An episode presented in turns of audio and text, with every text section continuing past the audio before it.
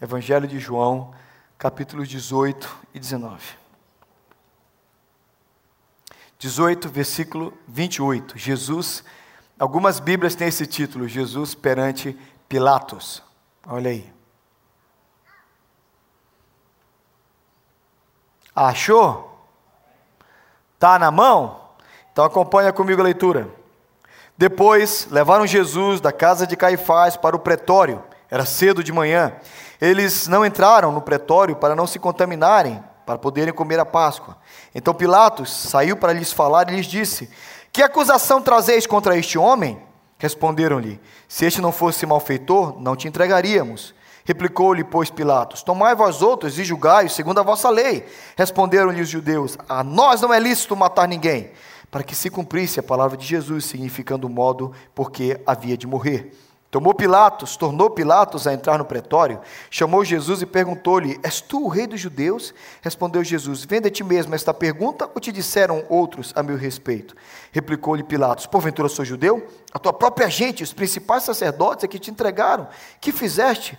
Respondeu-lhe Jesus: meu reino não é deste mundo. Se o meu reino fosse deste mundo, os meus ministros se empenhariam por mim, para que eu não fosse entregue aos judeus, mas agora o meu reino não é daqui. Então lhe disse Pilatos: Logo tu és rei. Respondeu Jesus: Tu dizes que eu sou rei.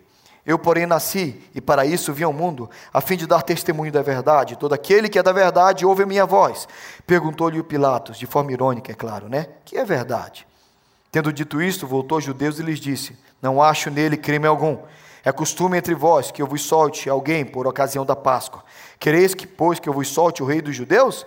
Então gritaram todos novamente: Não este, mas Barrabás, ora, Barrabás era salteador. Continua comigo no primeiro versículo do 19. Então, por isso, Pilatos to tomou a Jesus e mandou açoitá-lo. E os soldados, tendo tecido uma coroa de espinhos, puseram-lhe na cabeça e vestiram-no com um manto de púrpura. Chegavam-se a eles, diziam: Salve, ó rei dos judeus! E davam-lhe bofetadas. Outra vez saiu Pilatos e lhes disse: Eis aqui, eu vos apresento, para que saibais que eu não acho nele crime algum. Saiu, pois, Jesus, trazendo a coroa de espinhos e o manto de púrpura. Disse-lhe Pilatos: Eis o homem.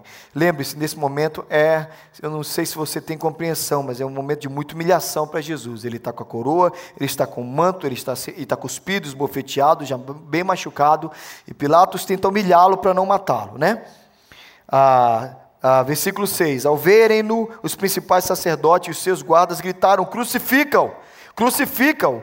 Disse-lhes Pilatos: Tomai vós outros e crucificai-o, porque eu não acho nele crime algum. Responderam-lhe os judeus: Temos uma lei, e de conformidade com a lei, ele deve morrer, porque a si mesmo se fez filho de Deus. Pilatos, ouvindo tal declaração, ainda mais atemorizado ficou. E tornando a entrar no pretório, perguntou a Jesus: De onde és tu?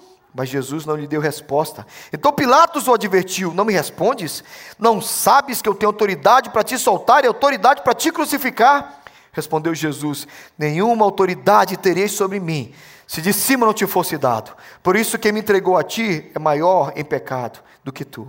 A partir desse momento, Pilatos procurava soltá-lo, mas os judeus clamavam: Se soltas a este, não és amigo de César, e todo aquele que se faz rei é contra César. Ouvindo Pilatos estas palavras, trouxe Jesus para fora, sentou-se no tribunal no lugar chamado, no lugar chamado pavimento, no hebraico Gabatá, e era para, para Seve Pascoal, cerca da hora sexta, e disse aos judeus: Eis aqui o vosso rei. Eles, porém, clamavam: Fora, fora, crucifica-o. Disse-lhes Pilatos: Hei de crucificar o vosso rei? Responderam os principais sacerdotes: Não temos rei, senão César. Então Pilatos entregou para ser crucificado. Tomaram eles, pôs a Jesus, e ele próprio, carregando a sua cruz, saiu para o lugar chamado Calvário, Gólgota em hebraico. Então crucificaram com ele outros dois, um em cada um dos lados e Jesus no meio. Por favor, venha um pouquinho para frente, venha ao versículo 25. A igreja, você pode ler comigo, mesmo que a sua versão seja diferente, leia comigo, 25. E junto à cruz estavam a mãe de Jesus, a irmã dela, Maria, chamada mulher de Clopas, e Maria Madalena. Vamos orar. Senhor, obrigado pela tua palavra, palavra boa, palavra perfeita, não há mudança, não há sombra de variação.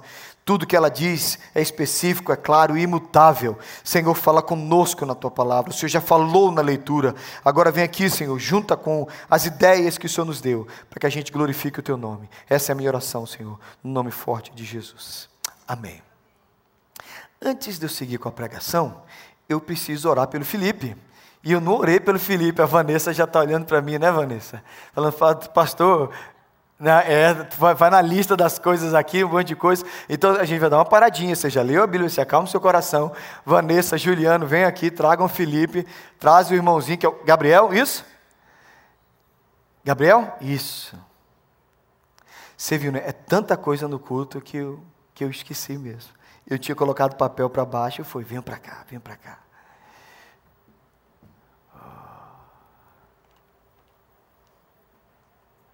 Aquele povo lá, tudo amigo, né? É. Tudo amigo. Família. Toda a família. Gente, posso pegar? Sim. Vem aqui, meu lindo. Oh, meu Deus, está com roupa especial. Gente, esse aqui é o Felipe. Digam, Deus te abençoe, Felipe. Deus abençoou a casa do Juliano, a casa da Vanessa e a casa do Gabriel. Abençoou com esse varão de Deus. E agora, e é só nome forte. Gabriel é anjo, Felipe é discípulo, é homem que prega o evangelho, só gente boa. E Deus derramou sobre essa família graça. Duas vezes enviou Gabriel e agora enviou Felipe. E eu queria convidar a igreja a ficar de pé, nós vamos abençoar a vida do Felipe. Antes de eu orar, igreja, estende a sua mão para cá, diga assim: Felipe, filho da promessa, que o Senhor te abençoe, te guarde, proteja todos os dias da tua vida e faça de você um homem de Deus. Amém.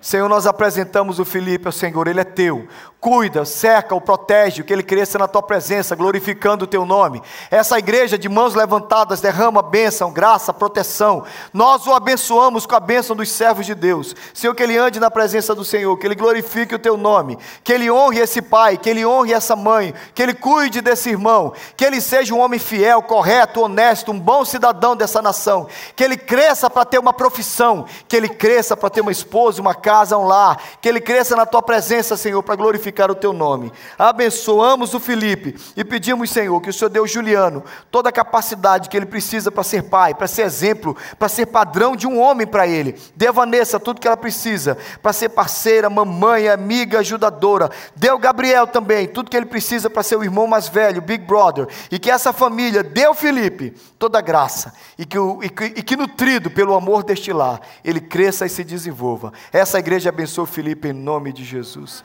Amém. Deus te abençoe, Felipe.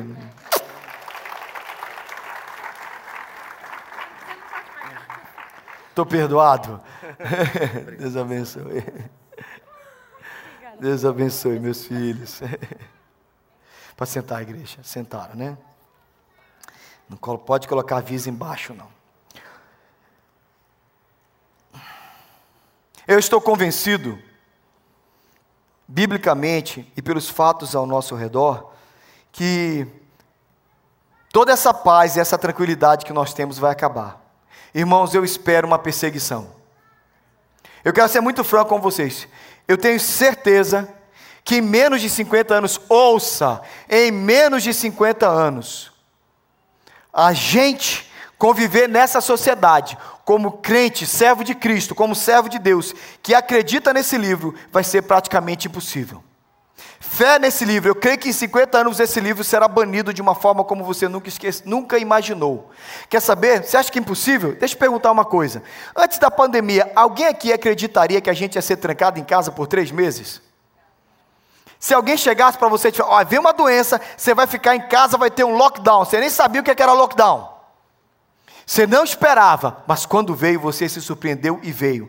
Eu quero te dizer que esse livro é criticado, é em alguns círculos que você não imagina, mas que ganham força. Esse livro, eles dizem, não pode dar Bíblia para as crianças, porque a Bíblia está cheia de violência. A Bíblia é contra a mulher. Aí as feministas vêm e dizem, a Bíblia está cheia de pensamento patriarcal, machista. A Bíblia é contra a mulher. Aí vem o pessoal e diz da, da ideologia de gênero, a Bíblia é homofóbica. E por aí segue.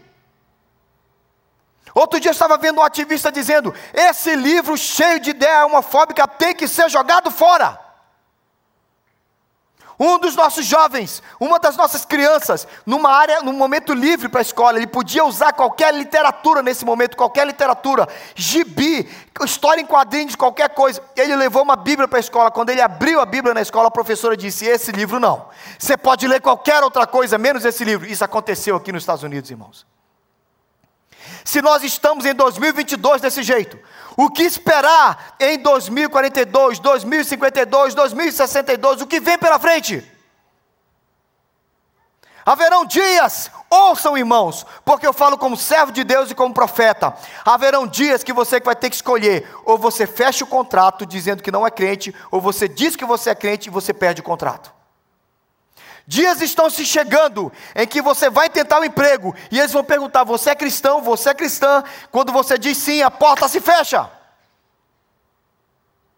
Por um motivo que John Stott explicou tão bem. Frase de John Stott, o pregador anglicano, o abençoado homem de Deus. Ele diz o seguinte: a perseguição é simplesmente choque entre dois sistemas de valores irreconciliáveis. Irmão, nós e o mundo, o padrão que esse mundo tem, nosso pensamento como servos de Cristo, cristãos, seguidores de Cristo, com o pensamento desse mundo, os nossos pensamentos não batem. Na verdade, eles são irreconciliáveis, como disse John Stott. Você está pronto para a perseguição? Você está pronto para quando chegar o tempo em que disserem cristãos são a pior raça que tem na terra? A Europa é pós-cristã. A Europa se autodenomina um continente pós-cristão. Nós não cremos mais desse jeito. Grande parte da Europa é ateia. Nós vemos esse movimento se multiplicando em tantos lugares do mundo. Seus filhos estão recebendo ideias que você nem sonha na escola e você não vai checar. Então chegarão dias em que haverão duas igrejas. Uma igreja que vai se tornar como isso aí, porque a igreja primitiva, irmãos, a igreja primitiva era casada com a pobreza, com as prisões e com as perseguições. Era assim que era a igreja primitiva. A igreja de Paulo, a igreja de Pedro, a igreja de Tiago, a igreja dos nossos pais na fé. Pobreza, prisões e perseguição. Como é que é a nossa igreja agora? A igreja de hoje é casada com prosperidade, personalidade e popularidade. A gente quer holofotes, aplausos. A gente quer que todo mundo diga que está muito bom. Ouçam, irmãos, porque eu não estou brincando. Em breve haverão duas igrejas nessa terra. Já está acontecendo assim e vai piorar. Uma igreja grande, uma igreja morna, uma igreja morta, que concorda com tudo, que aceita tudo, que topa tudo, que está tudo bem. E também uma igreja perseguida, humilhada, porque segue a Jesus. De qual igreja você será membro? Quando a perseguição chegar, e ela vai chegar quando começarem a nos chamar de retrógrados, homofóbicos, violentos, cristãos, tacanhos, de mente limitada, gente que persegue, machistas, feministas, vão nos chamar do quê? não sei. Eu quero perguntar em que igreja você vai estar. Pastor, vai ter perseguição? Não sei. Olha o que, é que o apóstolo Paulo disse. Na verdade, todos os que querem viver piedosamente em Cristo Jesus serão perseguidos. Paulo não está dizendo que é possível que venha uma perseguição. Paulo está dizendo que a perseguição virá. Onde nós estaremos? Como nos posicionaremos? Como será a igreja? Irmãos, nós temos liberdade nas Américas, nós temos liberdade no Ocidente e muitas vezes não usufruímos dessa liberdade, não take advantage, como ele diz, a gente não toma vantagem disso. Sabe o que acontece? A gente vive uma vida preguiçosa, cansada, vai no culto, sou de Cristo. Quem esteve aqui na quinta-feira viu aquele casal compartilhando aqui. Aqueles dois gigantes da fé que estavam aqui quinta-feira, dizendo que onde eles estão é tão perigoso. Eles nem contaram para nós o nome do país onde eles estão. Eles não podem dizer onde eles estão. Ah, o que eles vivem é tão sério. Porque quem recebe Jesus num país muçulmano, quem recebe Jesus no ambiente árabe, pode ser morto pela família. A família pode entender aquela conversão como vergonha e matar. Você sabia que no país onde eles estão, não há uma igreja. Se eles quiserem assistir um culto, não é que tem uma igreja e 100 quilômetros depois outra, não. Não tem igreja. Não tem igreja. Não tem worship, não tem louvor, não tem adoração, não tem cruz, não tem pregação. Não tem uma igreja. E eles estão lá pregando o evangelho, falando do amor de Cristo. Eles disseram: não tem igreja, mas existem muitos servos de Jesus. tem gente pagando um preço altíssimo para ser crente, gente sendo perseguida. Por que, que eu estou falando de perseguição? Porque esse foi o momento culminante na vida de Jesus. Jesus foi perseguido ao longo dos três anos e meio do seu ministério. Ele é perseguido, finalmente essa perseguição se transforma em prisão, sua prisão se transforma no seu martírio, ele é morto. Então eu, a gente costuma dizer, a teologia diz que esse é o, é o momento da, do grande martírio, do grande sofrimento, da grande humilhação de Cristo. E quando Cristo é humilhado, como ele é humilhado nesse texto, na sua morte, nesse momento da sua história, a gente vê algumas reações, reações de algumas pessoas, reações pessoais, reações de personagens, e essas reações não tema a nossa pregação nessa manhã, reações diante da grande humilhação de Cristo. Mas a grande humilhação de Cristo é um ótimo paralelo para a perseguição, porque quem reagiu daquele jeito à morte de Cristo nos mostra como é que muita gente vai reagir quando vier a pregação, a perseguição. Quando a perseguição chegar, como é que você vai reagir? Ouça, estou perguntando pelo Espírito Santo. Quando a perseguição chegar, como é que você vai reagir? Como é que você vai se posicionar, meu irmão, minha irmã, quando chegar o momento em que você tiver que decidir entre Cristo e essa sociedade, como você se posicionará? Ou, porque a primeira parte, o primeiro nome do primeiro tema está bem presbiteriano, né? A segunda parte está mais na linguagem do, do dia a dia, do Tales. Como reagiremos quando a chapa esquentar? Quando a coisa pegar? Quando o bicho pegar? Quando a coisa ficar feia? Quando os problemas, a, a quando tiver a corda quase para arrebentar? Quando você estiver debaixo de pressão, como você vai reagir? Talvez vocês reajam que nem esse cara. Cuidado. Vocês podem ler comigo o texto? Gente, queria ouvir a voz de vocês, é tão bonitinho vocês lendo comigo. Vem com o tio Thales, por favor. Leia com o tio pastor, vamos lá? Então, a empregada encarregada da porta perguntou a Pedro.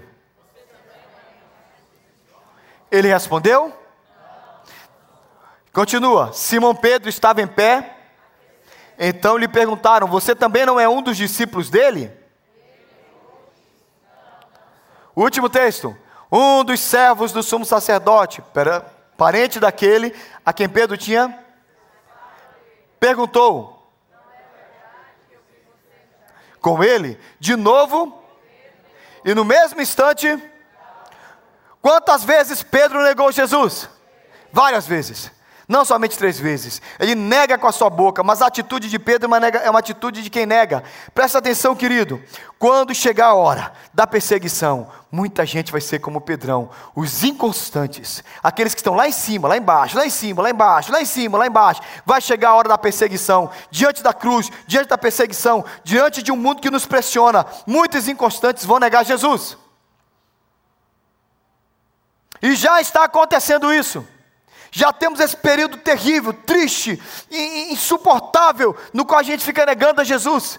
Pedro negou Jesus de tantas formas, de tantas maneiras, mas a primeira coisa que diz Mateus, quando você vai ler a mesma narrativa, o mesmo acontecimento, diz que Jesus é lá na frente com os soldados e Pedro vinha seguindo Jesus de longe, mas isso é tão, isso é tão claro, parece que é, um, é uma metáfora. Pedro segue Jesus de longe, mas não é só no físico que ele está de longe, é na, no coração, no compromisso, no comprometimento, fica bem longe. Está cheio de gente seguindo Jesus de longe. Eu vou na igreja, assisto culto, canto mais música. Irmãos, é preciso ter peito para andar com Jesus. É preciso ter coragem para andar com Jesus. E é preciso ter compromisso para seguir Jesus. Querido, eu quero convidar você a não ser um seguidor à distância. Gente, a palavra seguidor ganhou tanta força agora por causa das redes sociais, né? Eu estou seguindo, following, following, e alguém está me seguindo. Então, esse negócio eu sigo alguém, alguém me segue. Legal.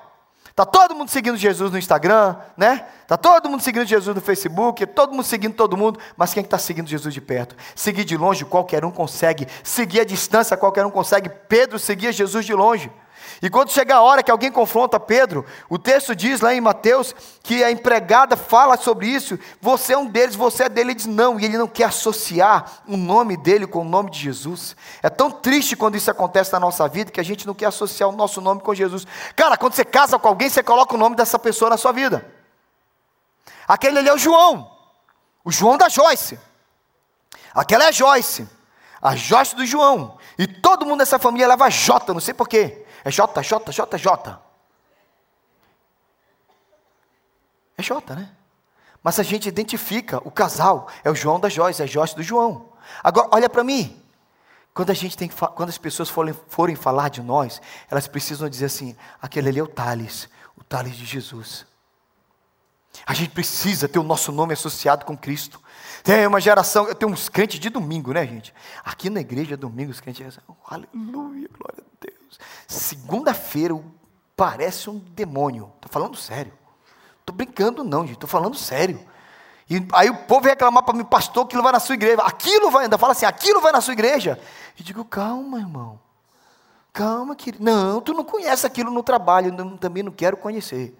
Mas eu entendo, irmãos, ouçam em nome de Jesus, que nós precisamos seguir Jesus de perto e o nosso nome tem que estar colado no nome de Jesus. E o nosso nome precisa ser associado com o nome de Jesus, e é assim que o nome de Jesus é honrado. Viva uma vida para não dar vergonha para o nome de Jesus. E a terceira coisa que eu vejo no texto, ainda sobre o, o, a forma que o, que o, o Pedro está seguindo Jesus, é que ele segue Jesus, ele não quer associar o nome dele com Jesus, ele não quer estar perto de Jesus, e ele esqueceu da palavra de Jesus, porque quando o galo canta, que ele lembra. Tem versões em que ele nega o galo canta, ele nega o galo canta, ele nega o galo canta. Tem outros que não, que, que é no finalzinho o galo canta. Independente de como seja, Pedro não lembra do que Jesus disse, porque Jesus profetizou e disse: Pedro, você vai me negar. O galo vai cantar, mas antes disso você vai me negar. O Pedro não lembra, ele esquece do que Jesus disse. Quando o galo canta, ele chora. E o texto diz assim: Então o galo cantou, saindo dali, chorou amargamente. Ele esqueceu do que Jesus disse. Cara, eu sei que alguns de vocês ouvem a mensagem, mas parece que aquilo não fica no coração e a semana inteira você vai fazendo coisa errada. Eu quero convidar você a parar de ser inconstante como Pedro. Pedro está lá em cima, está lá embaixo, está lá em cima, está lá embaixo, está lá em cima, está lá embaixo. A geração que nós vivemos é uma geração inconstante. Você já percebeu como é que a nossa geração é? Você já notou como é que é a nossa geração? Segunda-feira o sujeito acorda e ele diz: Vou na academia, a partir de agora eu sou fitness. Seis horas ele coloca uma bermuda, uma camiseta, vai para a academia. Malha, malha, malha, faz, faz, faz, fica na frente do espelho assim. Eu acho que uma belinha me picou aqui, ó. Cresceu. Não come na almoço, salada. De noite, ele come frango com brócolis. Uau! Terça-feira ele acorda, vai para o Dunk, pega um café maquiado, pede três donuts no almoço ele passa no Burger King, pega o, o maior Upper que tem. À noite ele come, come, come feijão, arroz, farinha, frita o ovo, joga em cima. Ai, ovo é uma delícia. E aí aquele negócio, eu estou com fome já. Aí isso é terça, porque na segunda ele era fitness. Quarta ele acorda ele diz: Hoje eu sou vegano. O café é tofu. Não tem gente assim, então eu vou comer tofu. Eu mexi com tofu, rapaz. Tinha um cara que fez tofu para mim na igreja no primeiro culto. Eu tinha que pedir perdão para ele. Cara, me perdoa. Mas tofu não tem gosto de nada, gente. Tofu, tô fora, meu. Tá doido. Tofu, tô fora. Que não tem gosto de nada, cara. Fala sério. Mano. Aí não, hoje eu sou vegano. Não toque nada que vive. E aí tá bom. Aí quando é quinta-feira. Quinta-feira ele vai numa churrascaria. Sexta-feira ele é vegetariano. No sábado ele vai numa festa, come todos os, os doces que existem. Cara, isso é o ser humano. Extremos. Ok, isso é terrível para a sua saúde. Mas a questão é quando você é inconstante na sua vida. Quando você é inconstante na sua história. Estou bem com Deus, estou mal com Deus, estou bem com Deus, estou mal com Deus. Sujeito domingo. Gente, o dia mais fácil de ser crente é hoje. Olha quanta gente espiritual. Eu olho para ele, oh, tudo santo. Ó, a auréola aqui, ó, a auréola. Ó. É, vai, até eles riem. Tudo santo, olha só, tudo crente. Né? Amém, igreja? Uhum. Uhum. Amanhã é que a gente conhece vocês, viu? Amanhã a gente. Querido, a gente não pode viver nessa inconstância. É essa inconstância que acaba com a gente. É essa inconstância que detona a gente. Tem umas, e, e olha, aprende uma coisa. Quando a gente vive na inconstância, fica naquela, aquele sobe e desce, naquele sobe e desce, naquele sobe e desce. Quando chega a hora da perseguição, nós vamos negar. Quem vive de forma inconstante, quando chegar a perseguição, vai negar. E a perseguição vem. Anota aí. E eu oro em nome de Jesus que essa palavra marque o seu coração para quando chegar a hora, você diga assim: Eu não quero ser inconstante. Querido, firma com Jesus, toma uma posição com Deus, fica firme no Evangelho, tome uma atitude, vai adiante em nome de Jesus. E as coisas vão acontecer na sua vida. Firme-se no Evangelho, firme-se na palavra, sai dessa inconstância em nome de Jesus e Deus vai te abençoar e vai derramar graça na sua vida. Amém. Oh, repete comigo: inconstantes não podem agradar a Deus. Amém? Concorda comigo? Então você está, estou bem, estou mal, estou bem, estou mal, estou bem, estou mal. Irmão, em nome de Jesus, converta-se e fica bem com Jesus. E eu vou seguir Jesus. Aleluia. Mas não tem só os inconstantes, não. Porque inconstantes como Pedro, que devia estar firme com Jesus não estava, é um exemplo. Sabe quando vem a grande perseguição, como veio para Jesus e veio para os discípulos? Tem gente como Pilatos. Olha como Pilatos, Pilatos. Quando você lê o texto, você vê que Pilatos está num conflito tremendo. Há um conflito na alma de Pilatos entre o que ele acha ou entende que deve fazer, que é o certo, e entre o que o povo está pedindo para ele fazer especificamente a liderança espiritual, religiosa de Israel. Leia lá o texto, vamos ler juntos? Queria ouvir a vozinha de vocês de novo. Crianças, vem com o tio pastor. Pilatos saiu outra vez e disse aos judeus: Eis que eu apresento a vocês, para que saibam que não encontro nele. Pilatos, ouvindo tal declaração, ficou ainda. Entretanto, outra vez no pretório, entrando, eu li errado, entrando outra vez no pretório, perguntou a Jesus. Olha o 12. Pilatos queria soltá-lo, mas os judeus gritavam: Se você soltar este homem, não é amigo de César. Todo aquele que se faz rei é contra César.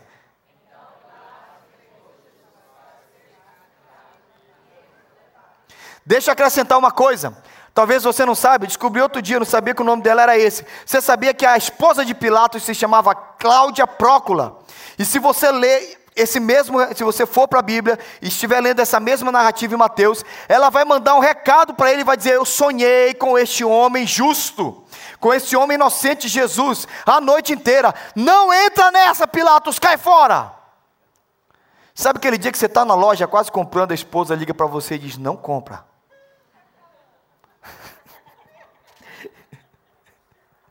Pelo amor de Deus. Sabe quando você entra na loja, você está lá dentro, seu esposo diz: não compra. Vamos ajeitar também. Sabe quando seu esposo diz: eu tiro o cartão da tua mão agora? Eis que toma o cartão da sua mão. Não está lá. Sai Discovery, sai Visa, American Express, sai da tua mão.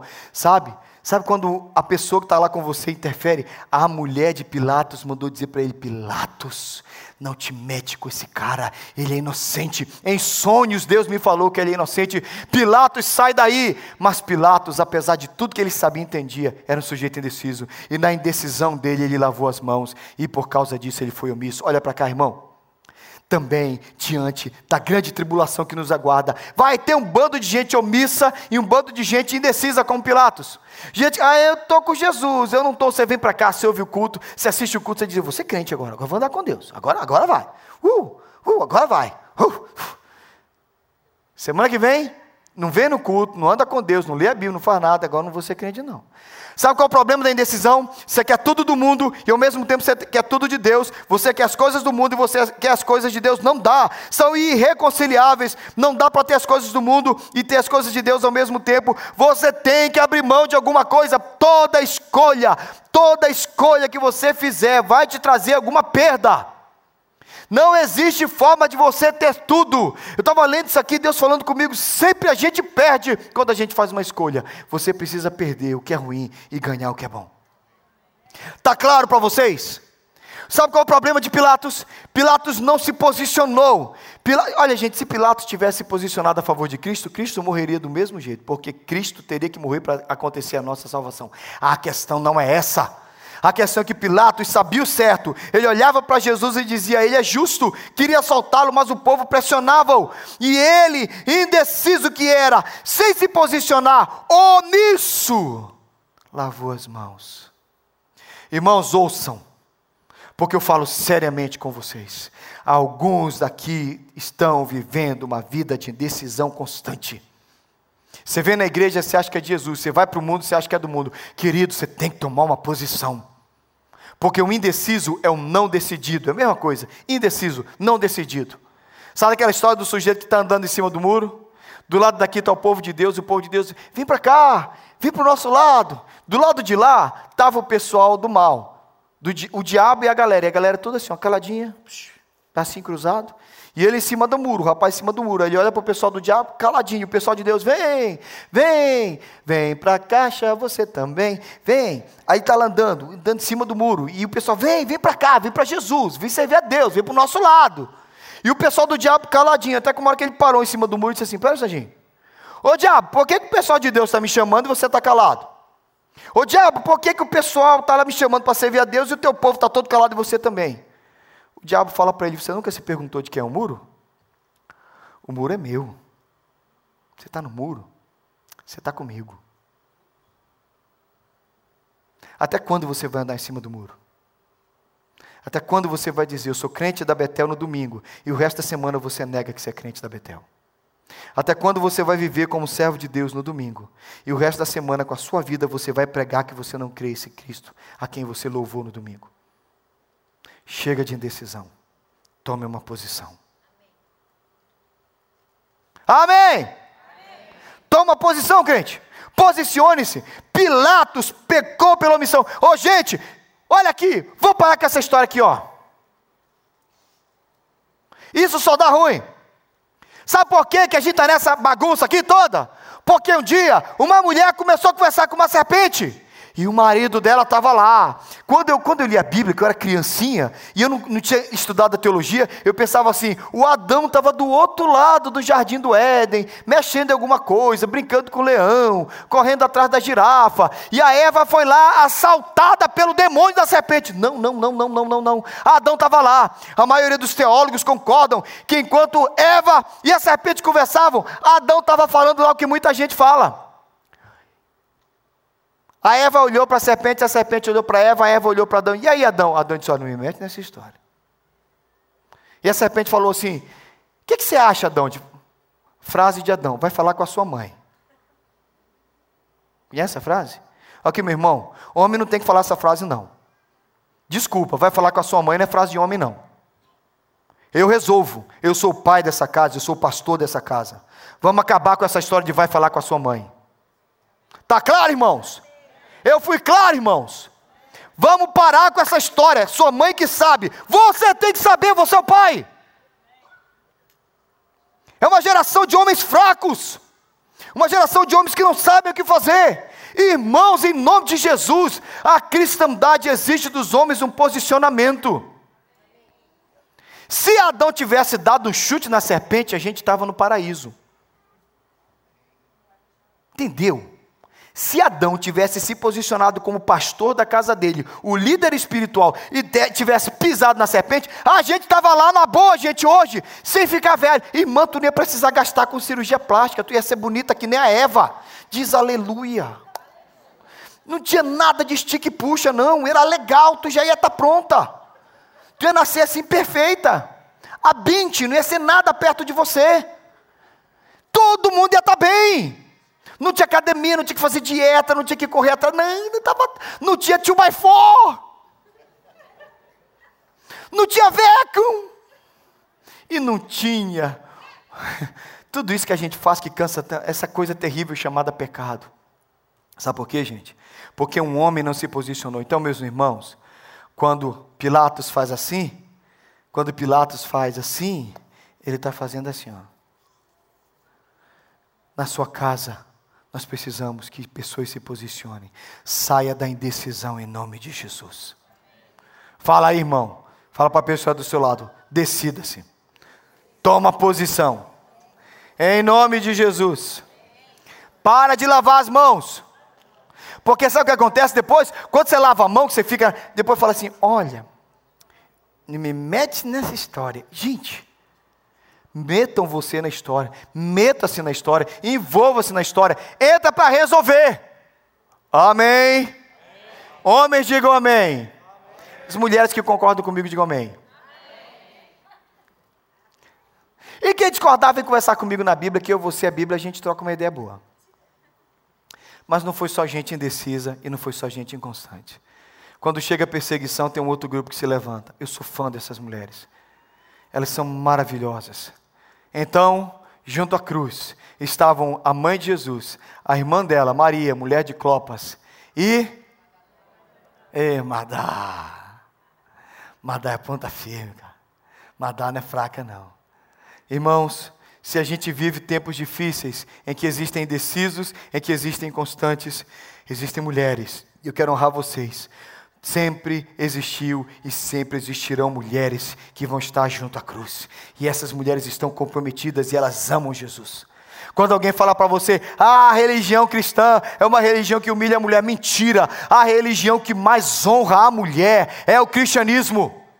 Jesus é amigo das mulheres, Jesus honra as mulheres, Jesus é sustentado pelas mulheres, Jesus honra Maria e nós honramos Maria. Nós não veneramos Maria, mas nós admiramos Maria demais. Pelo menos uma vez por ano eu prego um sermão sobre Maria, porque Maria é um padrão de cristianismo para nós.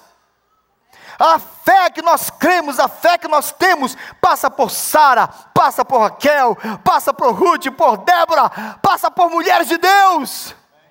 E essas mulheres encontram o seu ápice, o seu clímax, o summit, o pico da montanha, aos pés da cruz.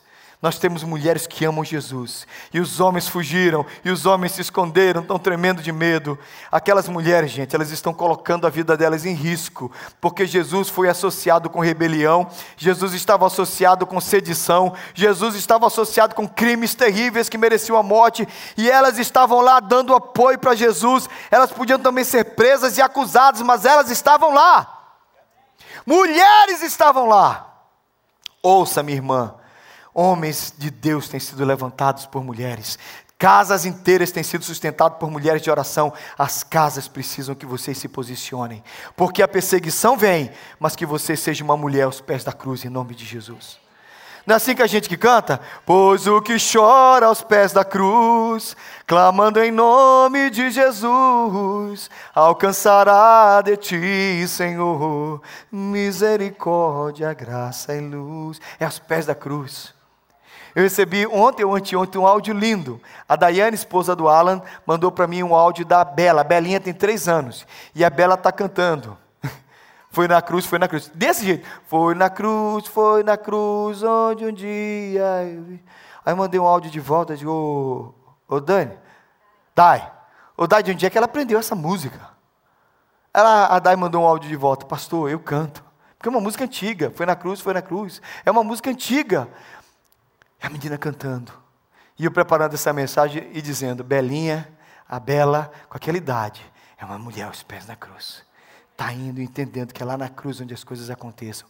Mães, apontem a cruz. A cruz é o centro da nossa fé. A cruz é tudo que nós cremos. Nós cremos num Cristo ressurreto, mas antes de ressuscitar, ele passou pela cruz. Cruz é morte, cruz é sofrimento, cruz é compromisso, cruz é vida. Nós pregamos o evangelho da cruz. Em 2015, mataram 21 cristãos. O Estado Islâmico matou 21 cristãos. Eles filmaram e espalharam isso pelo mundo. E lembra qual foi o apelido que eles deram para os cristãos? O povo da cruz. Nós matamos 21 do povo da cruz. Talvez vai chegar o tempo em que aqui nesse país vão matar o povo da cruz. Que é isso, pastor? Somos uma grande nação cristã. Não, nós somos uma grande nação, nação capitalista. Nós somos uma grande nação liberal. Nós somos uma grande nação com uma série de ideias perigosas. Nós somos uma grande nação com uma, uma seus filhos estão aprendendo uma, uma série de ideias de, sobre a gênero, sobre como deve ser a posição da mulher, como deve ser a posição do homem, casamento do mesmo sexo, aborto. Nós discordamos disso. Irmãos, nós não concordamos com casamento de pessoas do mesmo sexo, porque a Bíblia diz não. That's it. Ponto final. Você acha que eu não tenho medo por mim? Vai chegar o dia, como aconteceu na Austrália, em que eu abrir a minha boca e eu disser que eu não concordo com o homossexualismo, eu vou ser encarcerado. E se você concordar comigo, você vai preso também. Você está pronto para esse dia? Quando fecharem as nossas igrejas, porque nós somos a favor do Cristo verdadeiro. Duas igrejas vêm por aí, gente. Vem uma igreja liberal. E essa o Estado vai sempre aceitar. Mas vem aí uma igreja, e eu espero que você faça parte dessa igreja. É um povo levantado no meio do povo, e esse povo faz, desse povo fazem parte mulheres assim. Nós amamos a cruz e nós não abrimos mão de Jesus. Pecado é pecado, está errado, está errado. Na minha vida, quando eu peco, não, não adianta eu florear. Eu peco, irmãos, eu peco, eu sou pecador. Não estou aqui bancando moralista com vocês, eu erro também como vocês erram. Mas não é porque eu erro que eu vou endossar o meu pecado. Eu errei, eu pequei, está errado, Thales errou. O pecado não é menos pecado porque eu cometi, eu sou pastor da igreja. É pecado, é pecado e acabou. E é pecado para todos nós. Nós não endossamos o pecado, nós não concordamos com o aborto, nós não concordamos com essa ideologia de gênero. Homem é homem, Deus criou dois sexos no planeta, homem e mulher, that's it. Enquanto eu puder pregar desse púlpito, eu vou pregar isso. Esse livro é a palavra de Deus. Ele não contém a palavra de Deus. A Bíblia é a palavra de Deus. E nós seguimos a Jesus, o Senhor e Salvador. E enquanto nos derem fôlego e enquanto não prender, nos prenderem, nós vamos ensinar esse livro. É homofóbico, é contra o aborto, é contra uma série de coisas que falam por aí. Tudo bem, gente. Pastor, você é contra isso? Irmãos, eu já perdi a conta de quantas vezes eu tenho caminhado e chorado com pessoas lutando. Com o homossexualismo, por exemplo. Nunca mandei embora, muito pelo contrário. Abraço, chora, a gente anda junto. E convivo muito bem para falar do amor de Deus. Mas eu sei de uma coisa: chega a hora em que a luz de Cristo brilha. E o coração é mudado. E a gente vai no amor de Cristo. Mas eu sei que eu fui marcado por uma cruz minhas heroínas são Maria, mãe de Jesus, Maria, irmã dela, e Maria Madalena, porque quando todo mundo fugiu, elas estavam lá. E eu quero estar aos pés da cruz com elas. Policarpo, bispo de Esmirna, andou com Jesus por 85 anos. Os soldados romanos chegaram na casa do. Ele era o bispo, o pastor da cidade de Esmirna, lá onde é a Turquia agora. Chegam soldados romanos para prendê-lo por volta do ano 155 depois de Cristo. Ele recebe os soldados, dá comida para eles cuida deles. Eu sei que vocês vieram me prender, mas eu só peço uma coisa: enquanto vocês comem, me dê uma hora de oração no meu quartinho. Policarpo entra no seu quarto, ora. Tiram Policarpo lá de dentro. Podemos levar você, meu senhor? Pode me levar. Levam preso. Chegam lá e dizem: faz o seguinte: Policarpo é um homem tão cheio da graça de Deus. Só diz que você ama César, fica tudo bem. Não posso dizer que eu venero César, eu amo a Jesus, é o meu Senhor.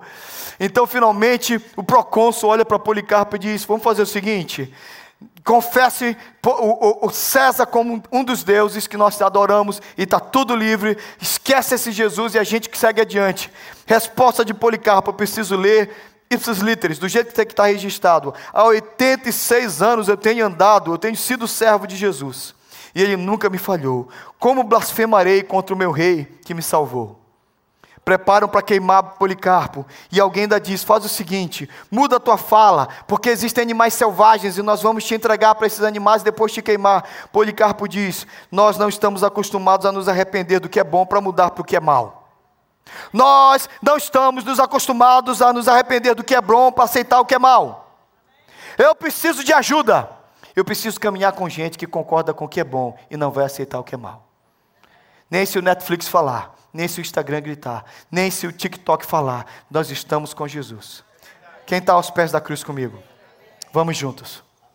Mas a perseguição vem. A perseguição vem. Olha que frase linda. Não estamos acostumados a nos arrepender do que é bom, para mudar para aquilo que é mal. Nós sabemos o que é bom. Foi o que o Senhor Jesus disse. Em breve, irmãos, já não haverão batistas, presbiterianos, católicos, quadrangulares. Em breves existirão só cristãos. Porque não haverá tempo de dividir. Não haverá tempo de falar muito sobre diferença entre os cristãos. Ou você é de Cristo contra as coisas do mundo, ou você está com o mundo. Eu espero que você esteja aos pés da cruz. Para concluir, que eu falei das mulheres, tem os homens. Vamos livrar a nossa pele, né, meninos? Depois disso, José de Arimateia, que era discípulo de Jesus, mas ele era discípulo meio escondido, meio 007, mas veio uma graça de Deus, ele criou coragem, agora que Jesus está morto, ele disse, não, é agora ou nunca, ele pediu permissão para tirar o corpo de Jesus, e Pilatos deu a permissão, e Nicodemos, outro 007, outro discípulo secreto, e Nicodemos, aquele que anteriormente tinha ido falar com Jesus à noite, também foi, continua lendo comigo, a partir do segundo parágrafo, tomaram, pois, e o envolveram em com óleos no lugar onde Jesus foi crucificado, nesse jardim no qual ninguém ainda tinha sido colocado. Ali muito bem. José de Arimateia estava quietinho no canto dele. O, o Nicodemos também. Eles seguiam Jesus, mas estavam com medo, com medo do povo, opinião pública, com medo de serem, ah, com, com medo até querendo proteger o seu nome. Mas aí Jesus morreu. E eles se posicionaram. A última coisa que eu quero lembrar para vocês: quando vier a perseguição, existirão os indecisos, existirão os inconstantes, existirão os indecisos que vão lavar as mãos, os inconstantes que vão negar, mas existirão mulheres aos pés da cruz e existirão homens de Deus que se posicionarão contra o sistema e a favor de Cristo. Nós precisamos de homens. Irmãos, eu me levanto para falar como homem a vocês. Eu tenho medo dessa geração que tem feito os homens se sentirem culpados. É um bando de desculpa, gente. Eu amo a psicologia, respeito e estudo, mas tudo é culpa dos homens. Nunca foi tão difícil ser homem. Ah, foi meu pai. Ah, foi meu pai. Irmãos, meu pai errou muito. Mas eu honro meu pai. Meu pai me ensinou a ser homem.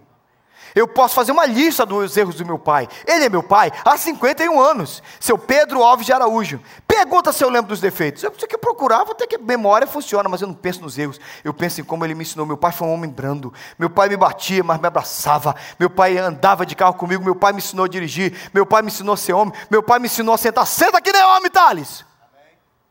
Sabe daquela época que você sentava assim? Um dia eu sentei assim, estava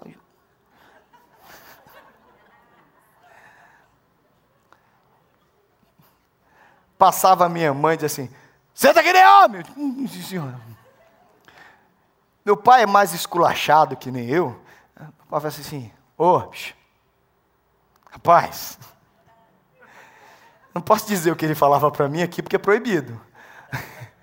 Ele dá uma zerada em mim assim, diz assim: Rapaz, mais ou menos assim, criatura de homem, rapaz. É bom ter pai. É bom ter pai. A formação do nosso caráter passa pelo nosso pai. Você sabe por que, que a orelha é grande? Porque eu levei muito puxão de orelha. Você já levou um puxão de orelha que você faz assim? Você já apanhou até fazer zerinho? É quando ele pega assim você pela mão, você fica assim, ele bate e você faz um zerinho ao redor do pai assim. Já fez zerinho? Eu já apanhei assim, cara, legal. Ele segura assim você pela mão e bate assim no seu traseiro e você vai rodando ao redor dele, né? Eu falei, ah!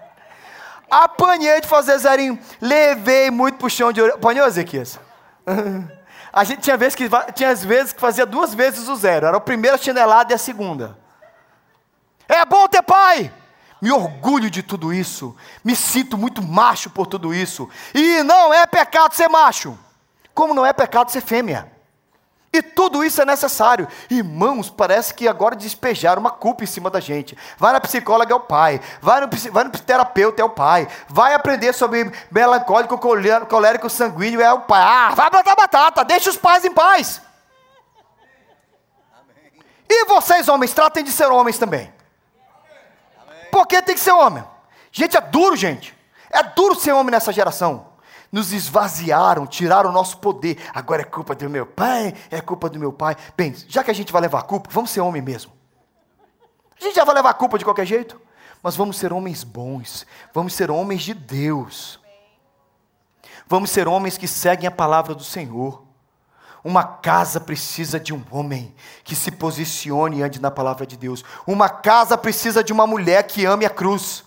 Claro que existem casas que às vezes morreu o homem, às vezes separou, tudo bom, gente, eu não estou falando disso. Eu só estou falando que os papéis precisam ficar claros. Ah, pastor, eu sou divorciado, só eu cuido dos meus filhos. Então seja um homem, seja um pai, seja uma mãe cheia do Espírito Santo de Deus. Você está sozinho, então tem você tem que ser pai e mãe mais próximo da cruz e, e contra o sistema. Nós estamos aqui para viver a palavra de Deus. Gente, essa geração precisa de homens. Ou eu estou errado, irmãos? Vocês acham que eu estou errado? A gente abre a Bíblia e bate um papo. Essa é uma geração que precisa de homens, que precisa de mulheres. O resto, gente, é gente negando Jesus. Ouçam, ouçam o que eu estou dizendo. Você concorda comigo agora ou você concorda comigo daqui a alguns anos? A perseguição virá. A perseguição virá. Os inconstantes vão negar Jesus. Os indecisos vão lavar as mãos. As mulheres de Deus estarão aos pés da cruz. E os homens vão se posicionar. José de Arimateia e Nicodemos disseram: Nós somos com ele. Nós estamos com ele. Nós somos do time de Jesus. Doa quem doer, aconteça o que acontecer. Daqui a alguns dias, quando chegar e ficar. Eu, olha, irmãos, talvez você diga, pastor, você acha que vai um soldado lá na minha casa? Colocar uma arma na minha cabeça para eu negar Jesus? Quer que eu seja sincero? Eu não acho que isso vai acontecer. Eu acho que a perseguição que vem é pior. Ela vai ser social. Ela vai ser ideológica. Ela vai nos humilhar da pior forma possível, nos colocando no canto do canto da sociedade, nos fazendo nos sentir piores e pequenos. Quando essa hora chegar, eu quero estar aos pés da cruz, com Maria, Maria Madalena, com a outra Maria. Quando essa hora chegar, eu quero estar com José de Arimateia e com Nicodemos. Quando tudo pegar, que Deus nos dê força para a gente estar com Jesus. Curva sua cabeça, feche os seus olhos.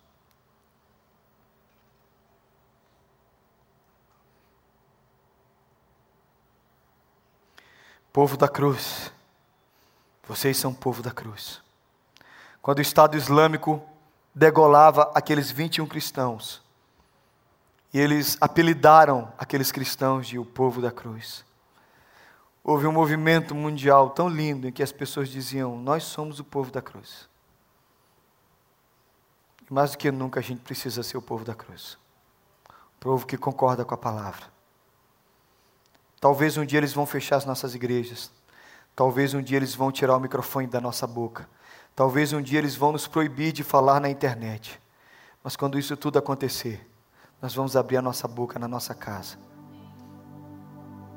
Um dia, todas as portas se fecharam para John Wesley na Inglaterra. Não recebiam mais John Wesley. O grande pregador, John Wesley, foi proibido de pregar, porque a igreja que concordava com o sistema não aceitava John Wesley. John Wesley então foi até o sepulcro do pai dele, no cemitério. Subiu na lápide, subiu no túmulo do pai dele. E daí ele começou a pregar o evangelho. Ele disse: Daqui de cima do túmulo do meu pai, ninguém pode me proibir de pregar o evangelho.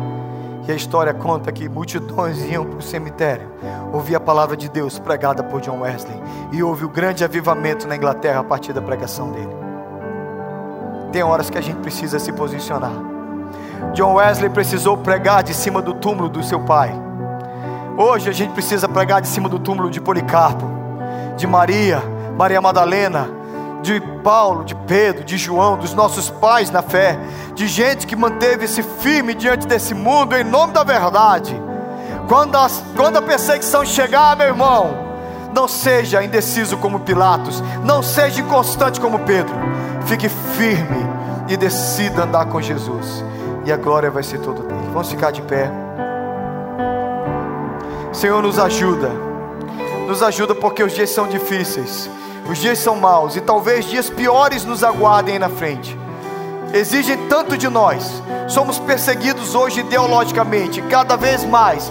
Nossos filhos, nossos netos sofrerão a pressão dessa sociedade perigosa. Senhor, quando o Senhor foi morto e os teus queridos perseguidos, enquanto uns oscilavam e outros negavam, Senhor, Maria, Nicodemos, José de Arimateia, Maria Madalena estavam firmes. Senhor, nós queremos estar no time deles. Nos ajuda a ficar firmes, Senhor, para a tua glória e para o teu louvor.